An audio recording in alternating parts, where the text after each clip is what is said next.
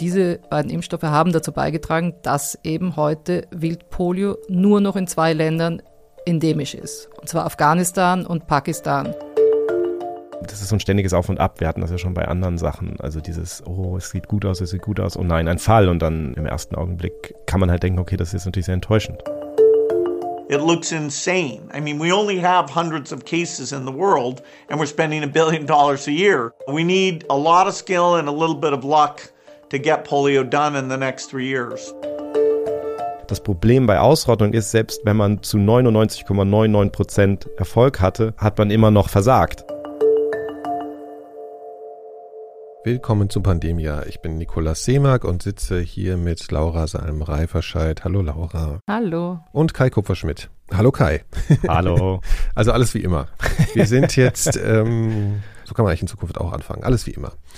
Wir haben ja zwischendurch ein paar Mal über aktuelle Themen gesprochen, wie die Affenpocken oder beziehungsweise eigentlich nur über die Affenpocken. Das mussten wir ein bisschen einschieben in unsere Trilogie über Polio und heute sind wir aber wieder angekommen und machen jetzt mal diesen Plan fertig, dass wir auch noch über die weltweite Ausrottungskampagne von Polio sprechen wollen. Vorab noch ein paar Worte an unsere Abonnentinnen. Wir freuen uns sehr über eure Spenden, eure Clubmitgliedschaften und so. Also das ist, hilft uns wahnsinnig weiter. Ich wollte das nur nochmal an der Stelle sagen. Man kann sich gar nicht oft genug bedanken. Und wir wollen natürlich auch dafür werben, dass neue Leute hinzukommen, um uns hier zu unterstützen mit dem, was wir tun. Wir machen immer mal wieder Bonusfolgen, die, die Leute hören können. Man kann das hier werbefrei und früher hören.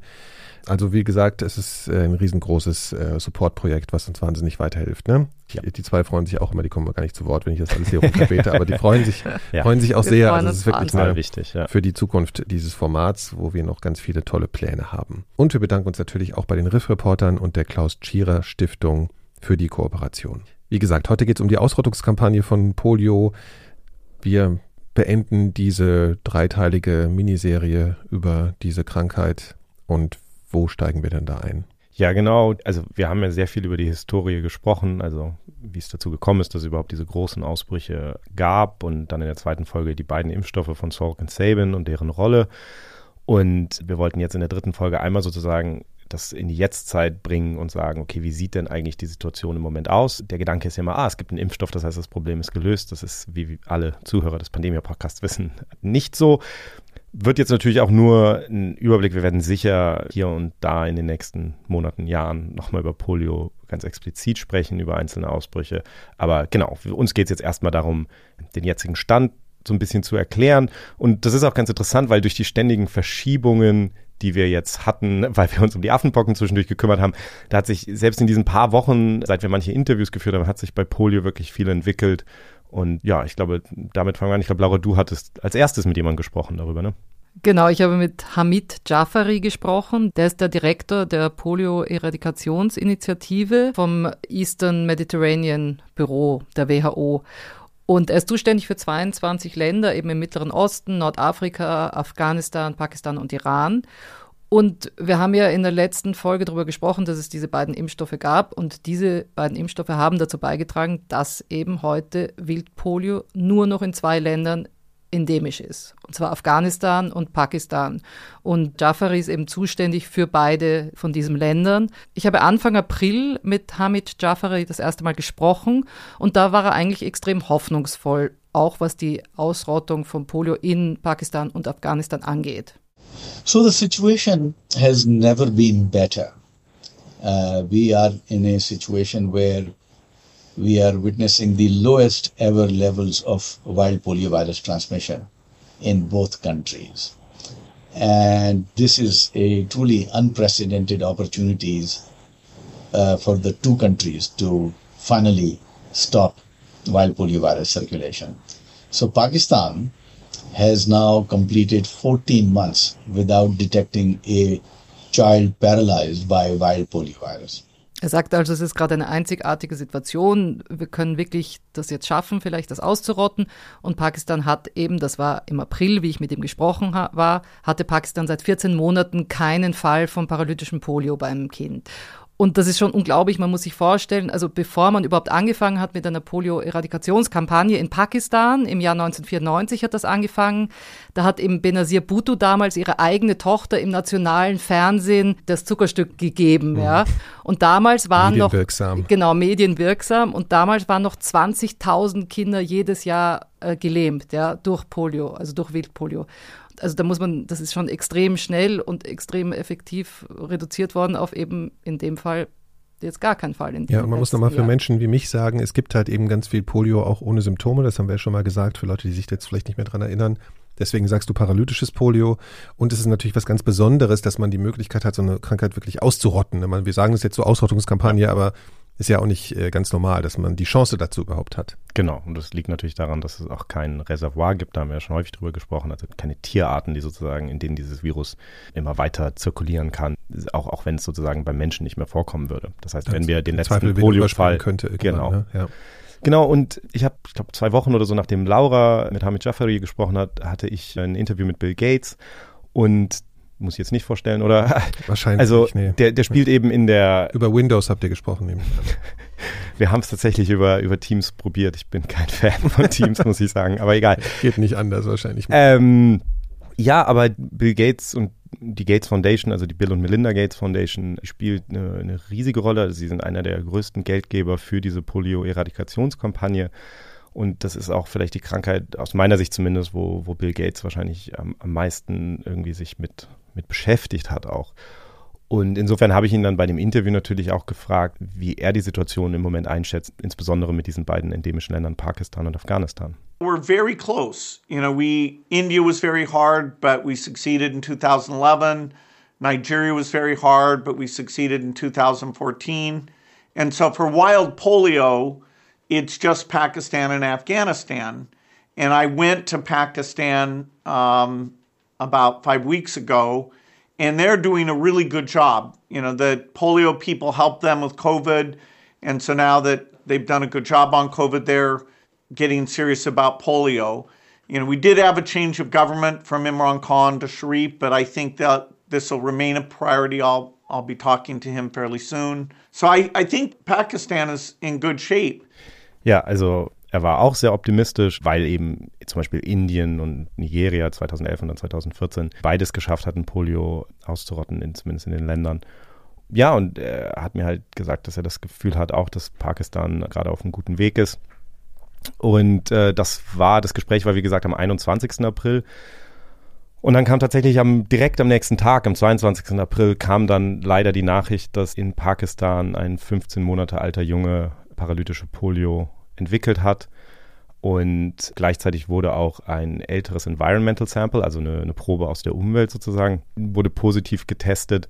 Was heißt denn das? Wie kann man sich das vorstellen? Das, also es sind dann zum Beispiel Wastewater-Proben oder so. Also man versucht dann natürlich auch zu Abwasser. schauen, ob ja. irgendwo das Virus noch zirkuliert. Okay, okay. Und diese beiden Proben kamen halt dann jetzt im April diesen Jahres und vorher war eben der letzte Fall im Januar 2021. Das sind diese, äh, diese 14 Monate eben, die, mhm. ähm, die es im Grunde nicht da war insofern ist, das ist, finde ich, ein ganz gutes Beispiel dafür, weil das bei dieser Polio-Eradikationskampagne halt immer so gewesen ist. Das ist so ein ständiges Auf und Ab. Wir hatten das ja schon bei anderen Sachen. Also dieses, oh, es sieht gut aus, es sieht gut aus, oh nein, ein Fall. Und dann ist halt, ja, im ersten Augenblick kann man halt denken, okay, das ist natürlich sehr enttäuschend. Also das habt ihr ja auch schon erklärt. Das ist typisch, ne, fürs Ende von so einer Kampagne, weil das immer wieder dann diese einzelnen, das ist doch noch nicht ganz weg. Also es ist jetzt eigentlich nichts Überraschendes, aber es ist jedes Mal.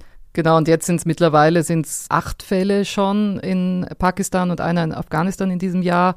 In Pakistan sind das alle in Nordwaziristan die Fälle. Da kommen wir dann nochmal drauf zurück. Aber wie gesagt, also es ist einfach wahnsinnig schwierig und Hamid Jafari sagt auch eben, es war einfach absolut erwartbar. So this is what we were expecting. Uh, it is disappointing to see children paralyzed, but the program is pressing on. And I'm sure that with continued intensification, this transmission would be interrupted. Of course, the risk is we don't want this to spread to other major polio uh, re- historical reservoirs like in Karachi or in Peshawar area or across the border to um, Afghanistan. Es zeigt einfach, wie schwierig es ist, so eine Krankheit auszurotten. Eben, er sagt, die Gefahr ist natürlich, dass es sich jetzt wieder ausbreitet, dort in Städte, wo es historisch einfach vorgekommen ist. Und das muss man natürlich verhindern. Ja? Also das heißt, man muss so ganz intensiv schauen, Surveillance machen, beobachten und so weiter. Und das mag jetzt natürlich ein Rückschlag sein, aber man darf nicht vergessen, wie wahnsinnig weit wir eigentlich schon gekommen sind. Ja? Also wir haben ja sehr, sehr schnell Fälle reduziert, seitdem es diese Impfstoffe gibt. Zum Beispiel 1985 hat die Pan American Health Organization, also die PAHO, verlautbart, dass Polio in den Amerikas bis 1990 eliminiert sein soll. Die haben es dann tatsächlich bis 1991 geschafft. Da gab es dann den letzten Wildpolio-Fall in den, also auf dem amerikanischen Kontinent. 1988 hat man dann bei dieser jährlichen World Health Assembly, das hat ja auch eine Riesenrolle gespielt bei der Pockeneradikation, mhm. dieses äh, World Health Assembly, mhm. ähm, da hat man sich eben 1988 darauf geeinigt, dass man eine globale Eradikationskampagne startet eben. Und wie der Kai ja vorher schon gesagt hat, da ist eben ähm, heute Bill und Melinda Gates eine große Nummer, die UNICEF, Rotary International und WHO sind eben da beteiligt an dieser, an dieser Eradikationskampagne. 34 Jahre her. Mhm. Und mhm. damals war Polio noch in 125 Ländern endemisch mit rund 350.000 Fällen paralytischen Polio, also gelähmte Kinder. Mhm. Und der Plan war damals, dass man Polio bis 2000 ausrottet. Also wieder sieht man, es wurde ja. natürlich dann immer wieder angepasst, dieses Ziel. Aber trotzdem, man hat dann nach 88 einfach massive Kampagnen gestartet, zum Beispiel eben in Indien hat man an, an einem einzigen Tag im Januar 1997 127 Millionen Kinder gegen Polio geimpft und im Jahr darauf dann an einem Tag 134 Millionen Kinder. Also diese Dimensionen. So, so, Impftage dann, oder? Genau. Wurde wahrscheinlich lange vorbereitet. Gibt's und dann, bis, ja. bis heute gibt es mhm. diese Impftage dort. Mhm. Und dann haben wir zum Beispiel 1998 war der letzte Fall von Polio in der europäischen Region, das war in der Türkei. Dieses Ziel von Polio auszurotten bis, bis zum Jahr 2000 äh, hat man nicht geschafft, aber immerhin hat man es geschafft, die Fälle von eben paralytischem Polio runterzukriegen auf 1000 bis 2000 pro Jahr im Jahr 2000. Das ist schon ein riesen, riesen gewesen. 2011, wie gesagt, war der letzte Fall in Indien und 2020 war dann eben auch Afrika als poliofrei zertifiziert worden. Okay, viele Zahlen. Aber also das, das ursprüngliche Ziel war 2000 und da hatten wir dann statt dieser vielen was waren Millionen, wenn ich das richtig verstanden habe, zu Beginn 88? Hunderte, hunderte, Tausende. Hunderte, Tausende, na gut. Also eine Eins mit sehr vielen Nullen, also war eine wirklich große Anzahl, ist man im Jahr 2000 dann auf eine Zahl von 1000 bis 2000 weltweit gekommen mhm. pro Jahr. Genau. Gut, das ist natürlich schon mal ein riesiger Fortschritt. Genau. Genau, und das ist wie immer, bei diesen redet man ja auch von dieser Pareto-Verteilung oder so, ne? Also diese Zahl um 90 Prozent zu reduzieren oder so, das geht im Grunde genommen mit verhältnismäßig scheinbar weniger Aufwand mhm. und dann aber diese letzten Fälle zu kriegen, das da wird es dann wie, halt wenn man die Wohnung schwierig. aufräumt. Ne? Ich weiß nicht, ob das stimmt. also man, man, man, man will, das ist immer der Moment, wo ich so aufgebe. Ne? Ich habe gesagt, das sieht doch jetzt ganz okay aus und die letzten zehn Prozent, wo man sagt, jetzt sieht die Wohnung wirklich clean aus, das ist sehr schwierig. Kann man so vergleichen. Ich, ich meine, die Frage ist, ich weiß ja nicht, also hier ist ja das Problem, dass die letzten zehn Prozent eben die sind, die eh schwer zu erreichen sind. Also ich meine, sozusagen bei deiner Wohnungssäuberungsaktion, wenn du da sozusagen mit dem schwersten anfängst, weiß ich nicht. Ja, genau. Ja, oben auf dem Regal Staubwischen und so. Also, ja, ja. Aber, ja. aber es ist eben so,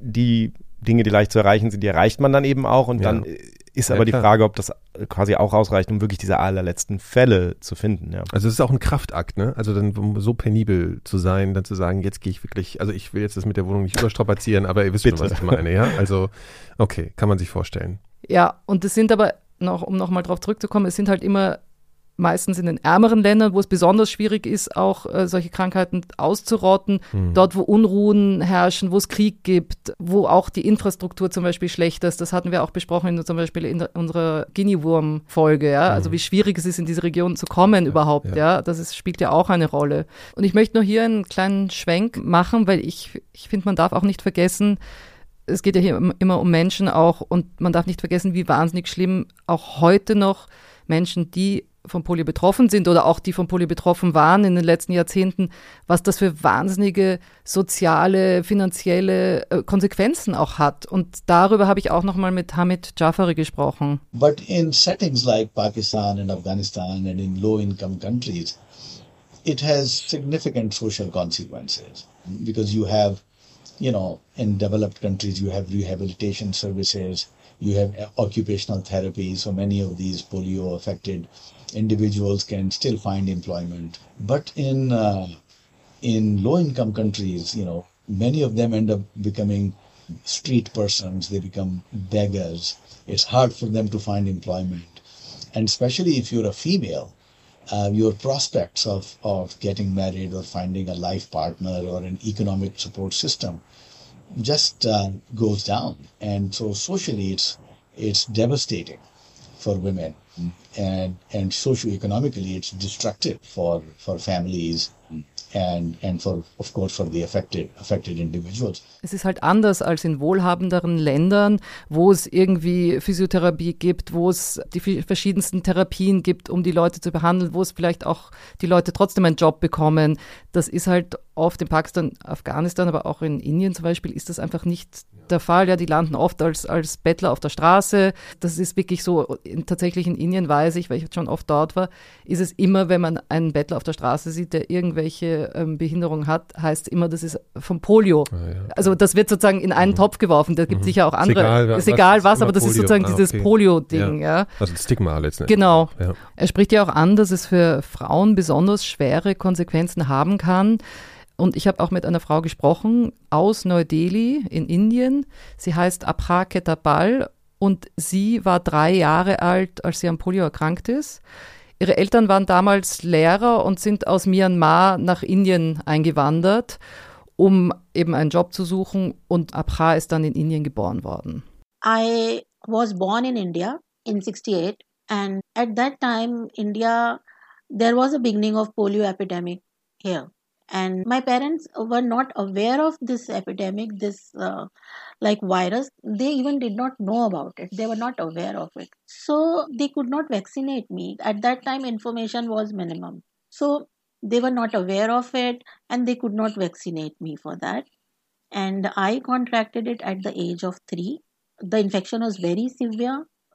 I even lost my voice. Even moving a single finger was not possible like it was like the whole body was paralyzed. Sie war extrem stark betroffen. Zu gewissen Momenten konnte sie keinen Finger bewegen. Ihr ganzer Körper war paralysiert, also war gelähmt.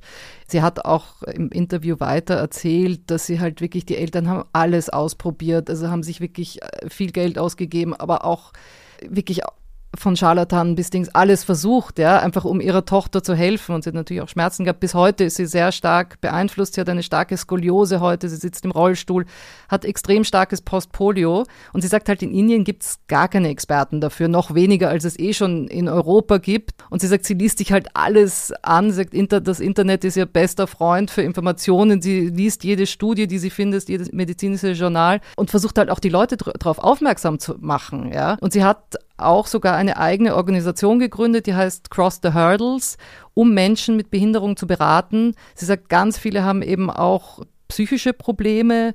Dann sagt sie natürlich auch dieses Stigma, überhaupt in Indien eine Behinderung zu haben, sagt sie, ist in Indien viel stärker als in Europa noch. Wie gesagt, ein Beispiel, was sie eben genannt hat, ist auch, dass sie sagt, das ist halt alles wird in einen Topf gehaut, das ist alles Polio und äh, du bist sozusagen behindert und hast wenig Chancen in der Gesellschaft. Yeah the stigma is still there. Women with disabilities are uh, like invisible. They are uh, mostly infantilized. So what happens is that they internalize this operation. Like uh, they get a feeling that they are uh, like inefficient. They cannot do then the gender based roles are not for them. And because we do in india our society believes in gender based roles and they are made to think they are made to realize that they are uh, good for nothing. Forming relationships are difficult for them. Uh, talking about sexual health sexual desires sexual needs is difficult for them. Things are bad for them especially in the smaller towns. In the smaller towns in the rural areas women with disabilities are not treated uh, there is greater violence with them. Violence in the sense that emotional sexual harassment, sexual violence, and uh, neglection. They are not made to enter higher education. So there are many interrelated things which uh, impacts their actual condition, like poverty, discrimination, especially the gender-based discrimination is here. Whatever our media, our media adds fuel to the fire. Then where we objectify women and a woman with disability is never regarded as desirable or a marriage material, which they say. So things are bad for them. Frauen in ihnen, sagt sie, mit einer Behinderung sind unsichtbar. Die werden infantilisiert. Die Idee, dass die sozusagen auch sexuelle Wünsche haben, sexuelle Bedürfnisse, das, das, das, diesen Gedanken gibt's gar nicht. Ja. Und vor allem am Land ist es besonders schlimm. Die Frauen werden auch äh, schlecht behandelt. Es gibt äh, sexuelle Belästigung, sexuelle ähm, Gewalt. Und die Frauen haben auch gar keine Chance, die werden nicht einmal daran gedacht, dass sie jetzt irgendwie in die Schule geschickt werden oder also das, das ist schon ein ganz, ganz der, aus der Gesellschaft ausgeschlossen. Aus der Gesellschaft ausgeschlossen, ja. An, Und ja. ich habe ja, ich habe ja zusammen mit einer Fotografin tatsächlich mal ein Buch gemacht über Frauen, die mit Säure angegriffen Mhm. worden sind in den verschiedensten Ländern, eben auch zum Beispiel auch in Pakistan und in Indien. Und da ist das genau das Gleiche. Also das ist ja dann sozusagen eine, eine, eine sichtbare, auch eine sichtbare Behinderung für die Gesellschaft und die werden einfach ausgestoßen. Die werden weder von ihren Eltern noch akzeptiert, noch von der Familie, von den Männern. Also das ist, das ist einfach nochmal eine andere Nummer. Ja, also ich glaube, das muss man einfach bei, bei all den Fortschritten, die wir auch äh, gemacht haben in der Ausrottung, muss man eben sehen, weil es natürlich eine Krankheit ist, die diese Behinderung bei Menschen hinterlässt und, und können wir natürlich auch nicht so tun. Also es ist fast eine Gefahr dabei, wenn Leute dann denken, okay, das Problem ist gelöst. Also wir, wir haben diese Menschen aus Jahrzehnten, die eben Behinderungen haben, die Post, unter Postpolio leiden und so weiter. Also das ist total wichtig, dass da auch die Unterstützung bleibt und so. Ne? Ähm, darum war uns das wichtig, glaube ich, jetzt einfach auch nochmal jemanden zu zeigen, der ganz aktuell mit den Folgen von Polio lebt in einem Land, das eben Polio vor, vor relativ kurzer Zeit äh, vergleichsweise ausgerottet hat. Also es muss eigentlich auch Arbeit noch reingesteckt werden in die, die schon betroffen sind, ne? Dass man die jetzt nicht einfach vergisst, nur weil man kurz vor dem Ziel ist bezüglich der Ausrottung. Genau.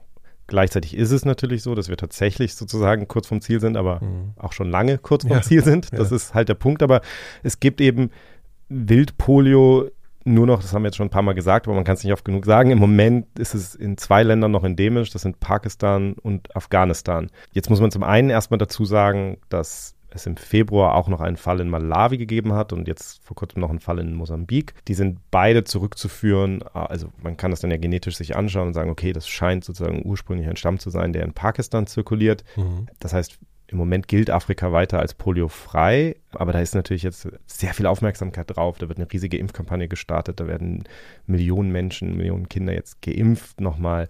Also da achtet man natürlich sehr darauf. Der schlimmste Fall wäre natürlich, dass Länder, in denen es nicht mehr endemisch ist, jetzt wieder endemisch werden. Also das ist sozusagen ein ständiger, also man ist sozusagen ständig auf der einen Seite mit der Verteidigung beschäftigt, äh, des, dessen, was man erreicht hat, und auf der anderen Seite versucht man eben diese, diese letzten Pockets of Infection oder diese letzte Meile eben noch zu gehen. Das ist alles Wildpolio. Ähm, wir sagen das jetzt immer so, Ja, muss man sich, glaube ich, auch nochmal klar machen. Wir haben das am Ende der letzten Folge kurz erklärt. Ich hoffe ja immer, dass unsere Zuhörer alle unsere Folgen hören. Aber es gibt eben auch spezifisch bei dem oralen Impfstoff, also sozusagen bei dem Sabin-Impfstoff, gibt es eben zusätzlich diese Fälle, wo das Virus, weil es eben ein lebendes Virus ist, über Zeit sozusagen eben dann in einer Region, wo eben nicht alle gut geimpft sind, kann eben dieses Impfvirus dann auch mal von Mensch zu Mensch wandern und mit der Zeit, über zwölf Monate oder länger, kann es sich dann natürlich auch wieder genetisch verändern und dann hat man diese sogenannten Circulating Vaccine-Derived Poliostämme. Und also im Prinzip durch das Impfen entsteht ein neuer Stamm, der dann zirkuliert. Genau. Und das ist sozusagen dieses Spannungsfeld die ganze Zeit mit diesen beiden Impfstoffen. Der eine ist eben viel leichter einzusetzen in Ja. bestimmten Regionen, ist auch günstiger und auf der anderen Seite macht man sich damit selber sozusagen auch wieder ein Problem, dass man wieder, dass man dann wieder lösen muss. Wir haben ja letztes Mal gesagt, zum Beispiel in der Ukraine gab es jetzt eben Fälle von so einem Vaccine-derived Polio. Genau, das, ga, das gab es in den letzten Folgen zu hören. Ja. Genau, und man kann tatsächlich sagen, es ist sogar so, dass von diesen drei Typen zwei ausgerottet sind. Also die Wildtypen 2 und 3 gibt es im Grunde genommen gar nicht mehr. Jedenfalls, soweit wir das wissen. Also der Typ 2 wildes Poliovirus wurde im September 2015 schon für ausgerottet erklärt. Da war der letzte Fall war 1999 in Indien detektiert worden. Und dann wurde vor gar nicht so langer Zeit, im Oktober 2019, gerade vor der Pandemie quasi, Mhm. äh, wurde Typ 3 Wildpoliovirus ausgerottet erklärt. Da war der letzte Fall schon im November 2012 registriert worden. Das heißt, im Moment ist es so, ich weiß nicht, ob man sich dann daran erinnert, aber tatsächlich ist die, der Ausbruchsstamm in der Ukraine zum Beispiel ist ja ein Typ 2 Vaccine-Derived Poliovirus. Das heißt, im Moment ist es so, wenn irgendwo Typ 2 auftritt, dann geht man eigentlich davon aus, dass es vermutlich so ein, so ein Vaccine-derived Stamm ist. Also wenn das irgendwann, also ehrlicherweise ist das das Erste, was die Leute immer checken, weil die Angst natürlich ist, okay, vielleicht gibt es doch noch Wild Typ 2 irgendwo. Aber das heißt, das ist jetzt das, wo man dann natürlich auch versucht, die Impfstoffe anzupassen, weil man dann natürlich sagt, okay, wenn jetzt aber man hat natürlich das also Problem. Wenn Typ 2 ausgerottet ist, dann braucht man auch nicht mehr mit Typ 2 impfen oder wie meinst du das? Theoretisch ja, aber natürlich hat man jetzt die zirkulierenden Vaccine-Derived Typ 2, das heißt, und gegen die musst du natürlich eigentlich wieder impfen. Also das ist sozusagen, da gibt es jetzt zum Beispiel einen, mhm. einen neuen Impfstoff, der langsam, also der ist noch in der Erprobung, aber der wird mehr und mehr jetzt eingesetzt, wo zum Beispiel das Typ-2-Virus dann stabiler ist genetisch. Also der Gedanke ist, dass das Risiko, dass dabei noch Vaccine-derived äh, Poliostämme so. entstehen können, ist mhm. einfach geringer. Also man ist im Grunde genommen schon sehr weit in gewisser Weise, aber diese letzten Meter, also sehr kompliziert. Ja, und mal, vieles davon, deswegen haben wir das ja alles erklärt, vieles ja. davon hat eben damit zu tun mit der Art und Weise, wie wir diese Impfstoffe entwickelt hatten und dass dann eben dieser Impfstoff sich durchgesetzt mhm. hat aus verschiedenen Gründen, der dann eben in seltenen Fällen dazu führt. Aber wenn du gar kein Wildpolio mehr hast, dann sind eben irgendwann alle Fälle von Typ 2 vom Impfstoff. Also das sind, ähm, das ist sozusagen diese sehr, sehr schwierige letzte Phase, in der wir uns befinden. Genau, neben dieser, dieser Impfstoffproblematik wollten wir jetzt einfach am Beispiel von Afghanistan und Pakistan einfach nochmal drauf eingehen, wieso das eigentlich so wahnsinnig schwierig ist, ja, so eine Krankheit auszurotten. Speziell bei Afghanistan und Pakistan, da ist es natürlich so, wenn die beiden nicht beide erfolgreich sind, wird es einfach nicht funktionieren, ja, weil die sind natürlich Grenzen aneinander. Es gibt offizielle Grenzen, da sind Impfteams tatsächlich an den ganzen offiziellen Grenzen. Wer seinen Impfpass nicht vorweisen kann, wird geimpft, der über die Grenze will. Direkt vor Ort. Direkt vor Ort. Da sind eben so mobile, mobile Impfteams. Und an diesen Grenzen kreuzen am Tag 30.000 bis 40.000 Menschen, die alle gecheckt werden müssen. Und das ist halt alles Teil dieser Eradikationskampagne. Ja? Mhm. Das sind natürlich immer aus jedem Land die lokale ähm, Gesundheitsarbeiter sind dabei, aber die bearbeiten alle für dieses Programm, zusammen mit diesem Programm. Aber das Problem ist, dass es natürlich auch extrem viele inoffizielle Grenzen gibt zwischen Afghanistan und Pakistan, wo auch extrem viele Menschen kreuzen und die man dann natürlich nicht erwischt. But there are also traditional routes through which people move. And so there is movement across the border, and that's why the an important focus of the program right now is on these highly mobile within countries, because they're the ones who are likely to harbor the virus longest because they're hard to reach both for vaccination and they're also hard to reach through our surveillance system of clinics and hospitals. So there are special efforts being made to hunt the virus down among these populations. Also es ist eben schwierig, diese mobile Bevölkerung wirklich zu kriegen, sagt Hamid Jafari. Es ist natürlich auch schwierig, die Überwachung zu machen von so einer mobilen Bevölkerung, ja, ja weil klar. du, also ich meine, das ist ja so, dass du, wenn du ein, die werden ja so geimpft, die Kinder, dass sie dann einen blauen Fleck auf ihren Finger kriegen. Das heißt, du musst versuchen, die alle zu erwischen und zu schauen, dass die alle blaue Flecken haben. Aber wenn die ständig mobil sind, ja, und nicht wirklich ein fixes Betonhaus haben oder irgendwie ein Haus haben, wo sie die ganze Zeit sind, sondern eben, wenn es eine mobile Bevölkerung ist, die zwischen den Ländern hin und her äh, wandert, ist das natürlich da extrem. Kann kein Beamter vorbeikommen und einfach mal klingeln und sagen, da wohnen die, jetzt gucke ich mir das mal an. Äh, kannst du das mit dem blauen Fleck nochmal erklären? Ist das eine Tätowierung oder was? Nee, das ist einfach eine Farbe, die hält. Das heißt, am Tag von den Impfkampagnen mhm. kriegen die Kinder halt so einen Tintenfleck Ach so, das, und die das, tauchen sozusagen wie so in ein. In ja, ja, okay, aber das hält nur eine Weile. Also das hält nur eine Weile, das okay. ist nicht ein Tattoo. Das hat sich gerade angehört, als hätten die für immer dann so einen blauen Fleck. Okay. Nein, das ist nur sozusagen, okay. dass man weiß, okay, mhm. dieses Kind hat man schon geimpft an okay, dem Tag, genau. So. Ähm, ich finde es ja immer so unglücklich, weil er, weil er sagt, uh, they, they hunt the virus down ja. among these populations. Das ist so ein Beispiel. Ne? Es ist so, also das, in gewisser Weise tun sie das natürlich, sie machen Jagd ja. auf das Virus, aber das ist natürlich genau die Art von so Kommunikation, die auch sehr schwierig ist manchmal, ne? weil das Virus ja ein Menschen ist und am Ende ja. klingt das dann so, als würdest du die, die Leute die, die, die, die Infizierten ja, also ja. Genau, ja. und das ist halt das, wo, mhm. wo, wo diese Outreach-Programme und dieser Versuch, das so zu kommunizieren, dass die Leute das Gefühl haben, okay, was da ist ein Angebot oder die Leute ja. versuchen mir zu helfen. Das ist halt so wahnsinnig wichtig, aber dass man sich nicht verfolgt denken, fühlt aus irgendeinem Grund oder ne, das kann komische ja. Gefühle erzeugen, wenn man solche Sprache benutzt. Und das ist halt, wenn du wirklich darüber redest, das ist halt mhm. immer die Sache, wenn du wirklich darüber redest, die allerletzten Leute noch zu erreichen, dann ja. müssen all diese Dinge mhm. eben, da muss man eben sehr vorsichtig sein, glaube ich. Insofern, also ich will das jetzt gar nicht vorwerfen, überhaupt nicht, aber nee, ich meine nur, es sind so diese, wir reden da ja alle manchmal so mhm. drüber und da müssen wir halt immer wahnsinnig vorsichtig sein, glaube ich. Aber genau das ist eben auch eine weitere Herausforderung ähm, im Kampf gegen diese Krankheit ist teilweise der Widerstand in gewissen Bevölkerungsgruppen. It's important to realize that more than 99% of families in Pakistan are wholeheartedly accepting the vaccine.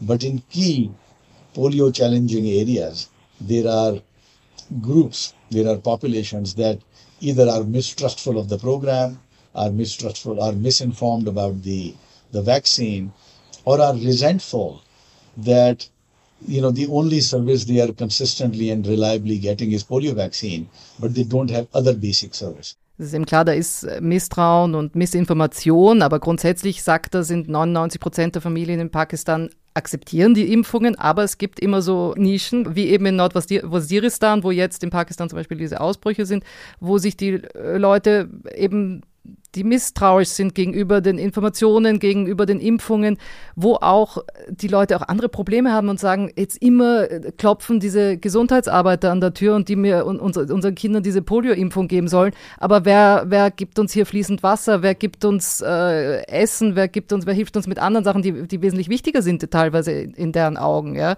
Ich glaube, also, das ist was, ich finde es total interessant, dass er das sagt, weil das, weil das immer wieder, in, in, wenn ich irgendwo berichte aus anderen Ländern, es kommt immer wieder vor, dieses Gefühl von, das ist auch so ein bisschen oktroyiert natürlich so, okay, in gewisser Weise der Westen oder die Weltgesundheitsorganisation hat jetzt entschieden, okay, Polio ist wichtig und dann gehst du dahin, aber die Leute gehen ja gar nicht dahin und hören den Menschen zu und sagen, okay, was sind eigentlich eure Probleme? Und die hatten die gleiche Diskussion zum Beispiel beim Ebola-Ausbruch, wo dann gesagt wird, hier ist die ganze Zeit bewaffneter Konflikt. Wir werden, also das war, als das bei einem der letzten Ausbrüche in, in der Demokratischen Republik Kongo, wir werden hier ständig überfallen und, und, und Menschen werden ermordet und ihr kommt und wollten nur sicherstellen, dass wir ähm, dass wir geimpft werden und die Leute, die kommen und geimpft werden, die haben dann auch noch irgendwie bewaffneten Schutz. Mhm. Also, dass man eben nicht völlig an der Lebensrealität der Menschen vorbei mit diesem einen medizinischen Problem auf sie zukommen kann. Das ist was, was total, was immer, immer wieder vorkommt. Also da geht es dann manchmal für den Erfolg so eines Programms darum, ganz andere Dinge manchmal zu machen. Das ist, glaube ich, auch der Plan von, von dieser Polio-Kampagne, ist, dass sie auch, ich glaube, es heißt Polio Plus, wo sie dann eben auch das Programm erweitern und auch andere Sachen äh, mit anderen Gesundheitssachen helfen und so weiter. Interessant, also, dass man auf diese, auf diese menschlichen, emotionalen Impulse oder nachvollziehen naja. Naja, Realitäten, ne? es sind Realitäten, Realitäten. Ja, ja, klar, aber mhm. das kommt dann ja impulshaft, so eine Abwehrreaktion weil man sagt, warum soll ich mich jetzt darum kümmern? Ne? Das ist hm. irgendwie mhm. interessant. Ja. Mhm. Aber es gibt natürlich auch andere Gründe, warum die Leute jetzt eben sich äh, nicht impfen lassen wollen. Also es ist teilweise ist auch schon geschürt worden durch religiöse Führer, die gegen die Impfung sich ausgesprochen haben. Vor allem auch oft ist das Gerücht, okay, die Impfungen machen die Kinder steril, vor allem die Mädchen. Das heißt, dann werden öfters die Mädchen nicht geimpft. Es gibt auch eine Geschichte, die hat mit der CIA und mit Osama bin Laden zu tun. Oh, jetzt wird es äh, aber, interessant. Ja. Mache ich einen kleinen Man hört Schwenk. jetzt Niki plötzlich ja. sogar zu.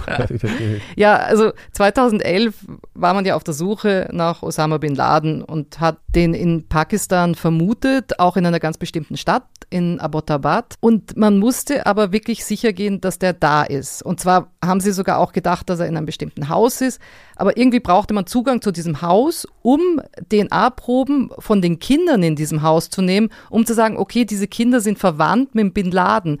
Und zwar da, schon. Ja, aber das Absurde, der Grund, warum man wusste überhaupt, was die DNA von Bin Laden sein könnte, war, weil die Schwester von Bin Laden im Jahr davor in den USA gestorben war. Das heißt, die hatten von der DNA-Proben und konnten mhm. das vergleichen. Mhm. Also so war die ganze Idee und man musste so, also jetzt an DNA-Proben von diesen Kindern in diesem Haushalt kommen, um zu sagen, okay, es ist ziemlich sicher, dass jetzt hier der Bin Laden hier auch ist, wenn da seine Kinder oder irgendwelche Verwandten von ihm hat sind. Sich dann die, hat sich dann die CIA als äh, Impfarztteam äh, Nicht ganz, sondern die CIA CIA hat einen pakistanischen Arzt dazu rekrutiert, mhm. mhm. das zu machen. Und die haben das unter dem Vorwand einer Impfkampagne zu machen, aber gegen Hepatitis B.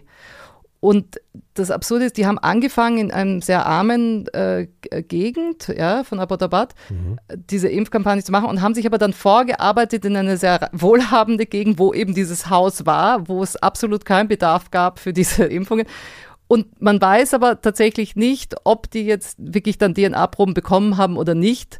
Auf jeden Fall, also das wurde gestürmt, dieses Haus. Man hat Osama bin Laden gefunden und das war die Geschichte, aber man weiß jetzt tatsächlich nicht, ob wirklich da. Ob das der Grund war. Ob, ob das der so Grund war, ob sie so, ob das sozusagen mhm. bestätigt hat, ja. Mhm. Aber die ganze Geschichte hat natürlich einen riesen Backlash gehabt, ja. Erstens wurde der Arzt wurde von den Pakistanis festgenommen, weil die wussten das nicht oder sagen, sie wussten nichts davon. Viele religiöse äh, Führer haben dann eine Anti-Wachs-Kampagne, eine Anti-Impf-Kampagne gestartet und haben natürlich gesagt, schaut, was die gemacht haben also so, haben das, das heißt, ausgenutzt. Es hat dann sozusagen, die Impfprogramme haben dann gelitten das drunter. Hat sich verbreitet, ja. diese Geschichte. Die hat sich natürlich verbreitet, die mhm. Geschichte, die wurde mhm. publik gemacht und eine Zeit lang tatsächlich sind dann die Impfraten auch runtergegangen für, für alle Sachen, nicht nur für Polio. Und es hat sich auch gezeigt in dem Anstieg der Poliofälle anscheinend. Ja, es war natürlich dann nicht nachhaltig, das war nicht, also das hat sich nicht bis heute komplett gehalten, es ist dann wieder hochgegangen. Aber es zeigt einfach nur, wie, also, wie diese Sachen dann mhm. zusammenhängen mhm. und was sozusagen so Auslöser sein kann dafür, dass sich Leute dann nicht impfen lassen. Ja, ja auch wirklich dann wieder sehr professionell von der ja. CIA, muss man sagen, ne? dass sich das dann auch so verbreiten kann, so eine Geschichte. Also, naja, gut. Ja, gut, das war ja sozusagen nicht, nicht konnte man ja nicht verheimlichen, dass der Osama Bin Laden sozusagen. Nee, das nicht, aber also, dass, dass, sie, dass, sie diese, dass sie das versucht haben, auf die Art und Weise rauszufinden, hätte man ja vielleicht auch geheim halten können. Aber nun gut. Ja. ja. Jetzt ist es aber auch so, dass es noch eine weitere Herausforderung gibt und das ist natürlich auch immer, wir haben ja schon gesagt, das ist in Ländern, wo die Sicherheit nicht so gut ist, wo es Unruhen gibt und so weiter, ist halt die Sicherheit von diesen Polio-Impfteams. Ja? Mhm. In gewissen Regionen in Pakistan und Afghanistan werden die angegriffen, die sind aber natürlich die wichtigsten Personen im Kampf gegen Polio. Ja, weil ohne die, das ja, sind die, die in die Häuser reingehen, die mhm. schauen, äh, also die müssen Zugang also auch Angst haben, haben, angegriffen zu werden. Die müssen jetzt auch noch Angst haben, angegriffen zu werden. Und es ist gerade erst im Februar war in Afghanistan wieder ein Angriff auf verschiedene Polio-Teams, wo einfach acht Leute getötet worden sind. A very tragic, horrific incident, you know, of eight vaccinators and one social, you know, seven vaccinators, one social mobilizer. One of the vaccinators was a transit vaccinator who's standing on the roadside vaccinating children who are on the move. You know, these mobile, mobile, mobile children. Eight of them, four of them were women, young women. You know, and many of the families rely on their income. Uh, were were gunned down again for political reasons, nothing to do with with polio or these innocent, you know, indi, uh, individual. Da sind acht Leute umgebracht worden, vier davon waren Frauen. Der eine, glaube ich, stand einfach auf der Straße und äh, wurde erschossen. Und das wirkt sich natürlich auch, diese Frauen haben, also die Leute haben ja alle Familien. Ja. Das hat wahnsinnige Auswirkungen. Und oft sind das ja auch die, die das Geld für die Familie verdienen. Ja? Und dann werden die umgebracht und dann, also das hat unglaubliche Konsequenzen, das darf man nicht vergessen. Es macht natürlich dann auch Angst den Leuten, die eventuell auch arbeiten könnten als äh, Gesundheitsarbeit ja, oder als Impf, von den Impfteams. Und er sagt, oft hat das gar nichts jetzt mit der Impfung per se zu tun, sondern das können dann politische Gründe sein. Er sagt oft, ist es auch das Sicherheitspersonal, was sozusagen das Ziel ist von den Angreifern. Also da, da gibt es dann verschiedenste Gründe, regionale Gründe auch oft. Interessanterweise ist es so, dass in Afghanistan zum Beispiel die Taliban immer die Polio-Impfkampagnen unterstützt haben. Und die Taliban haben auch unterstützt in Afghanistan in den ähm, 90er Jahren, wie sie angefangen haben mit der Eradikationskampagne, diese Haus-zu-Haus-Besuche, also dass man wirklich von Haus zu Haus geht und die, und die Kinder impft. Das haben die alles eben unterstützt und auch jetzt zum Beispiel mit Übernahme der äh, Taliban in Afghanistan konnte in gewissen Regionen endlich wieder geimpft werden tatsächlich. Also ein kleiner Lichtblick dort. Ja. Es konnten, glaube ich, 8,5 Millionen Kinder von 9,9 Millionen Kinder jetzt erreicht werden wieder.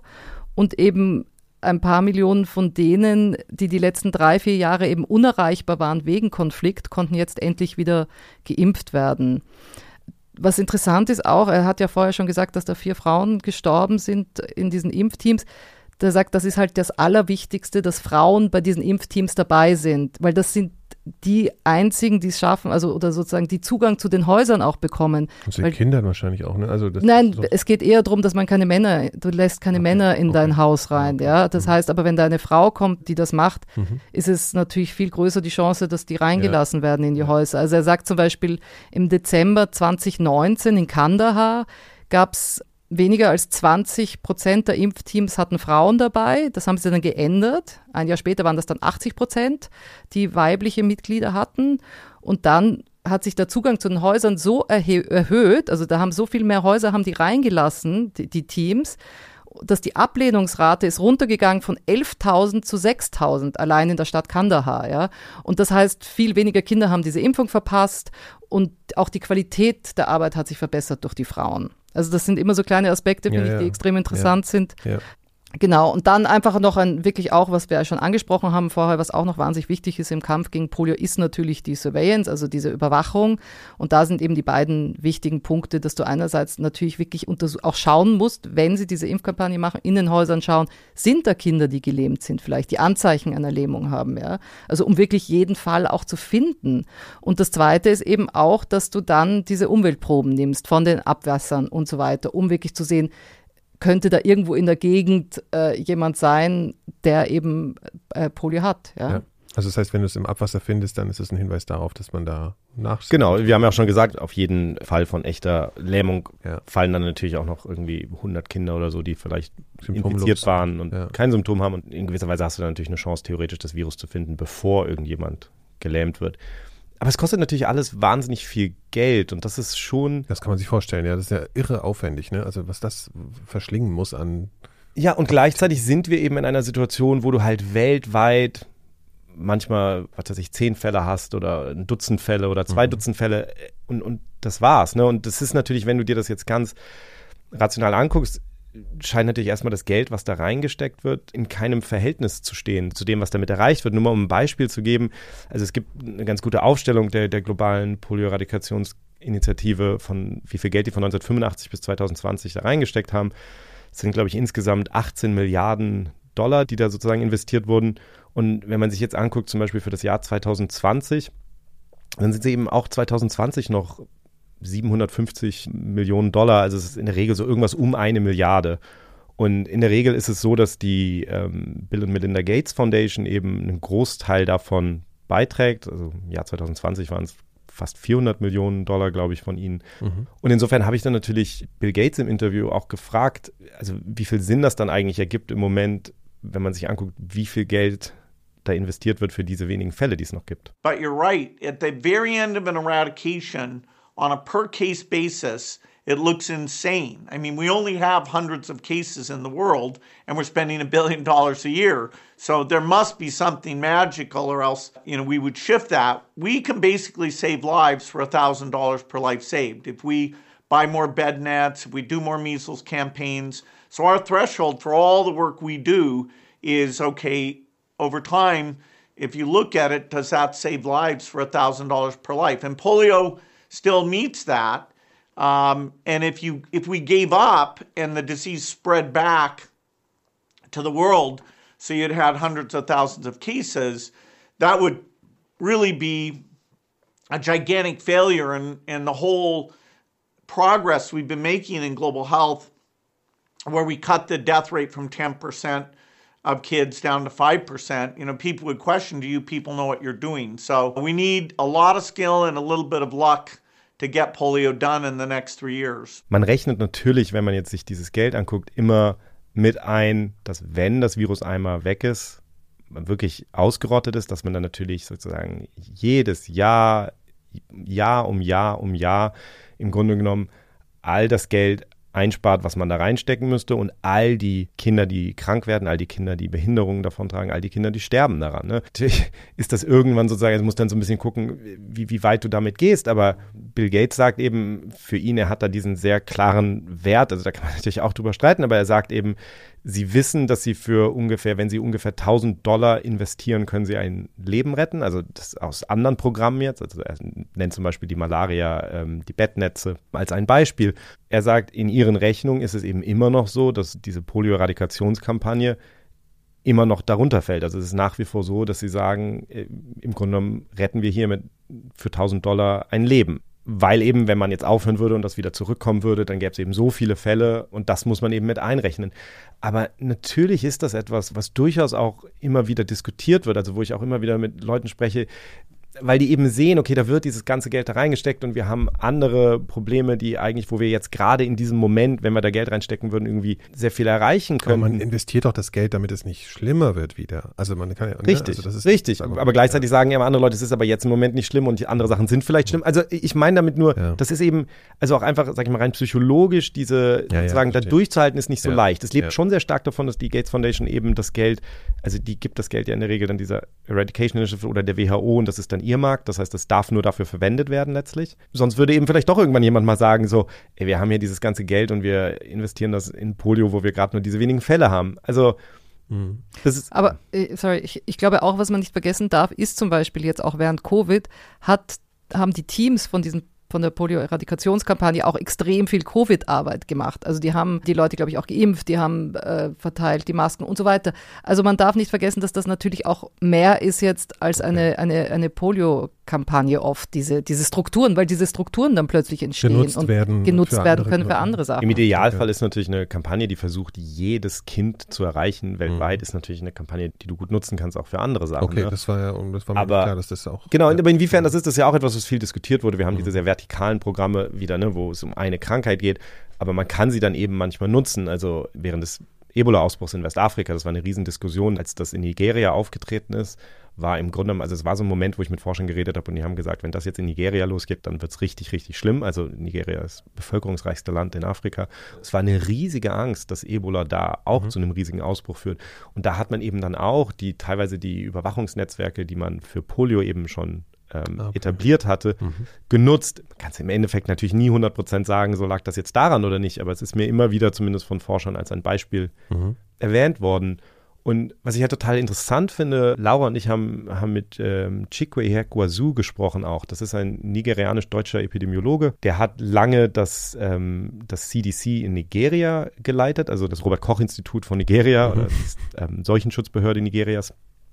Und der ist jetzt aber vor kurzem nach Berlin gekommen und Also eigentlich genau hinter dieser, Genau. Wand, dieser Wand hinter dir. Ja. Quasi. Also er ist jetzt wirklich, also wir sind ja letztes Mal einfach rübergelaufen, Ja. kurz mit ihm gesprochen, machen das auch nochmal und werden auch eine ganze Folge drüber haben. Aber der hat eben jetzt diesen neuen Hub in Berlin äh, übernommen. Also der leitet, die Weltgesundheitsorganisation hat in Berlin den Global Hub for Pandemic and Epidemic Intelligence gegründet.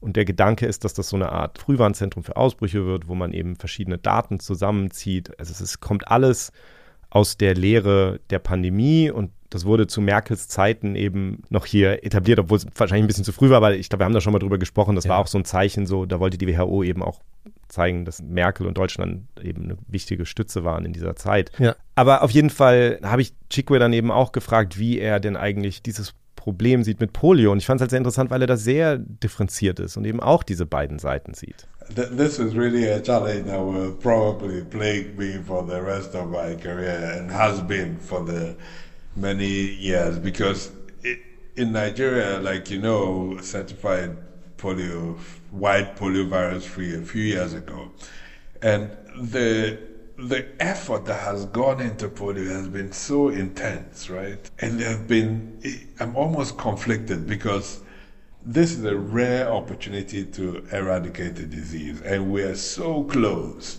And it always feels like just push a little bit harder, and you get there. On the other hand, yes, there are some benefits, and you mentioned one during the Ebola outbreak, but in reality, it takes up a lot of resources from health systems uh, to focus on this one disease. Also man hört, man hört, der ist noch in diesen sehr neuen Räumen. Rohbau. Ja, da steht im Grunde genommen noch nichts. Also es ist eine leere Betonwände, deswegen halt es ein bisschen. Aber man hört halt, er ist sehr, also das, das beschäftigt ihn eben auch. Auf der einen Seite immer dieses Gefühl, hey, wenn wir noch ein klein bisschen stärker pushen, dann sind wir dieses Problem vielleicht für immer los und dann können wir uns um andere Dinge kümmern. Andererseits hat das Gefühl, aber es dauert eben immer länger, als man gedacht hat. Und er sagt Dinge wie das, was ich vorhin erwähnt habe mit dem Ebola-Ausbruch. Natürlich hat das manchmal diese, diese Vorteile, aber es zieht eben schon sehr viele Ressourcen aus einem Gesundheitssystem, sich auf so eine Krankheit so stark zu, zu konzentrieren. Insofern habe ich ihn natürlich gefragt, wie seine Sicht auf die Zukunft dann auch ist. Also glaubt er, dass wir das, dass wir das dann schaffen werden und, das Problem dann irgendwann wirklich gelöst ist? So it's an open question. I, I I'm not brave enough to offer an answer one way or the other on this. But um, wow, so much of my career has been spent thinking about ha, ha, have the investments in polio been justified or not. One thing I know is it'll be very hard for me to support an eradication pro- project in the future. Uh, eradication is hard because even when you succeed to 99.99%, you have still failed. So setting a bar as high as that for any infectious disease, learning from what we've seen with COVID at the moment and the, the flexibility and ability that viruses have to evolve, uh, I think we need uh, our science needs to evolve a lot further And there are good signs uh, on technology, but we're definitely not there with the tools we need uh, to push. Also er wollte es vermeiden, eine, Vorhersage zu machen. Er sagt, dafür, dafür ist er nicht mutig genug, was vielleicht auch schon so ein bisschen zeigt, wie, wie viel Unsicherheit da natürlich ist. Aber er sagt eben auch, ein Großteil seiner Karriere hat er eben, tatsächlich hat ihn diese Frage beschäftigt, ob es berechtigt ist, diese Fokussierung auf Polio, dieses Level an Investment, also diese, diese Gelder. Und was ich schon sehr, sehr krass fand in gewisser Weise, ist, dass er sagt, ähm, was für ihn sehr klar ist, ist, dass er in Zukunft es schwer finden wird, nochmal ein Ausrottungsprogramm zu unterstützen. Und ich fand seine Erklärung dazu auch ganz gut, weil er sagt, das Problem bei Ausrottung ist, selbst wenn man zu 99,99 Prozent Erfolg hatte, hat man immer noch versagt. Und das ist einfach eine derart hoher Anspruch, dass es vielleicht eben in diesem komplexen Feld der Public Health, wo man eben auch flexibel sein muss und so, vielleicht nicht das Beste ist. Also ich finde das interessant, man kann natürlich andere Argumente bringen, man kann auch sagen, es ist aber auch ein, ne, wie die Amerikaner sagen, ein aspirational goal, also es ist die Art von, von Ziel, die so inspirierend ist, dass es eben auch dann bestimmte Ressourcen mobilisiert und eine Bereitschaft, Dinge jetzt zu tun, die man sonst vielleicht nicht tun würde. Hat doch was mit Idealismus zu tun eigentlich. Klar. Ne? Also, ja. Klar, aber es ist auch wieder die Realität, muss man auch wieder sagen, es ist eben die Realität von jemandem, der irgendwie in Nigeria die Seuchenschutzbehörde geleitet hat und weiß, wie viele andere Probleme es gibt, Lassa-Fieber oder jetzt Ja. Affenpocken und all diese Dinge. Also Mhm. es ist alles immer, also es ist jetzt, klingt jetzt nach einer sehr negativen Note, mit der wir das hier beenden, aber das ist gar nicht so gemeint. Es ist nur wieder dieses, diese Dinge sind eben wirklich komplex und, und man, wir können leider mit den Ressourcen, die wir haben, nicht alles machen und es ist immer die Frage, machen wir gerade die wichtigsten Dinge, machen wir die richtigen Dinge? Ist das hier vielleicht gerechtfertigt, weil es eben in Zukunft so, so viel Positives bringt? Da gibt es auch im, im, im Bereich natürlich der, der Public Health gibt es da viele Diskussionen drüber und das hier sind besonders spannende und ja, und Eradikationskampagnen in der Zukunft. Wie gesagt, dieses Beispiel von Polio schreckt schon auch viele Menschen ab wahrscheinlich. Ihr macht's mir aber auch nicht leicht hier. Ja, also ich am Ende, ich will doch einfach mal eine klare Ansage haben. Und das ist einfach immer zu kompliziert. Der Niki mag gerne schwarz Ja. Ich werde noch zum Querdenker, glaube ich. Das ist mir alles zu anstrengend mit euch.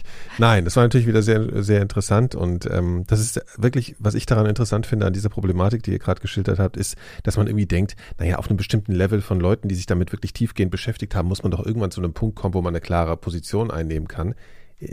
Geht irgendwie nicht so richtig. Ne? Ja, Also- mein, meine Erfahrung, das ist ja das, was mich am Journalismus so fasziniert, ist, die Menschen, die am längsten über bestimmte Probleme nachgedacht haben, das sind eigentlich meistens die Leute, die Ja. sagen, da gibt es keine so. klaren Ja. Antworten oder einfachen Antworten. so, ja. Wir suchen im Journalismus leider häufig die Leute, die uns eine Mhm. vermeintlich klare, einfache Antwort geben. Aber die Leute, die wirklich Bescheid wissen, wissen, dass es kompliziert ist. Sorry. Es bleibt kompliziert und spannend bleibt vor allen Dingen hoffentlich für euch da draußen. Mann, ich bin so stolz auf diese Moderationsbrücke. ähm, ja, also genau. Also wir, damit beschließen wir die ähm, dreiteilige Miniserie zu Polio. Ich habe eine Menge gelernt. äh, vor allen Dingen auch, dass ich mal wieder meinen Impfpass aktualisieren muss und äh, Das dann sollst du eigentlich in wahrscheinlich jeder Folge lernen. Ja, Das ist- ja, wahrscheinlich. So fast bei jeder Folge. Und dass ich diesmal wahrscheinlich kein Zuckerstück bekomme, sondern eine Spritze. Oh, das ist ein bisschen schade. armer Ja. Ich habe sehr lange nicht mehr auf so einem Zuckerstück rumgekaut. Das Muss ich mal irgendwie. Die gibt's auch kaum noch, ne? die so- kannst du in jedem Supermarkt kaufen. ja, wir kaufen aber, dir eine aber früher lag das immer, wenn man, wenn Eltern so einen Kaffee bestellt haben im Café, hatten die diese Würfelzucker, ne? Das gibt's nicht mehr, weil das einfach absurd ist heutzutage. Interessant. Jetzt nur noch so diese Streuer. Das Na stimmt. Du ja. hast, ja- oder du hast diese angeblich natürlicher aussehenden, die dann aussehen wie so ein Kieselstein, aber kannst ja, auch ja, genau. Kandiszucker Ja, nennt genau. sich das, ne? Glaube ich, ja, genau. Nun gut. Also, ich jetzt vielen bitte Dank. endlich mal. Ja, nee, nee, ich halte dich jetzt noch ein bisschen hin. Also vorher weise ich noch darauf hin, dass ihr uns unterstützen könnt. Wir haben das schon mal erwähnt. Ähm, ich mache es kurz. Club Pandemia, Pandemia Plus bei Apple Podcasts. Ich wollte gerade schon bitte, bitte, bitte sagen, denkt euch das bitte einfach. Wir haben so viel vor und ihr helft uns sehr dabei, wenn ihr uns da unterstützt. So, Laura. Und am Ende folgt dieses unvermeidliche musikalische, der, der unvermeidliche musikalische Absturz äh, von halt Laura überhaupt kein Abschluss. Abschluss, Absturz, nein. Wirklich Ja. fantastische Band heute. Wirklich, was denn? Mhm. Stuff Bender Bilili aus DRC, also aus dem Kongo, Mhm. aus Kinshasa. Und das ist eine Band eine, von Straßenjungs, also die auf der Straße gelebt haben in Kinshasa und eben teilweise, ich glaube, oder zum größten Teil auch von Polio betroffen sind und ihre eigenen Instrumente auch gebaut haben und die einfach tatsächlich relativ erfolgreich dann geworden sind. Ich glaube, sie haben sich jetzt getrennt, aber extrem geile Band. Wie heißt und diese? ein Sag Lied heißt tatsächlich Polio und da singen sie eben auch über Polio. Wie heißt die Band? Stuff Bender Bilili. Okay, cool. Also, da gehen wir jetzt rein. Viel Spaß und äh, ciao. Ciao. Ciao. Mama Botanga Malamu Polio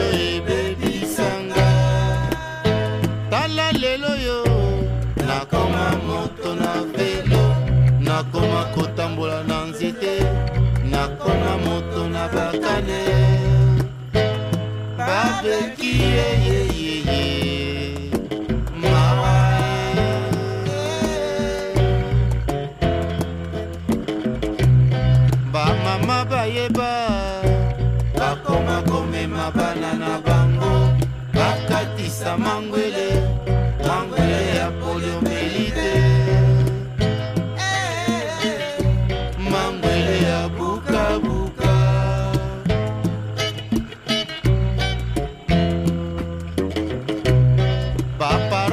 bayebaka bakotisa ngai kelasi.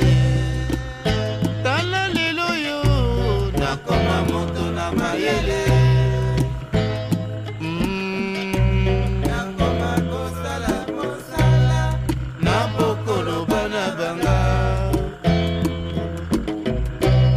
Baboti botika e. Onelige bana na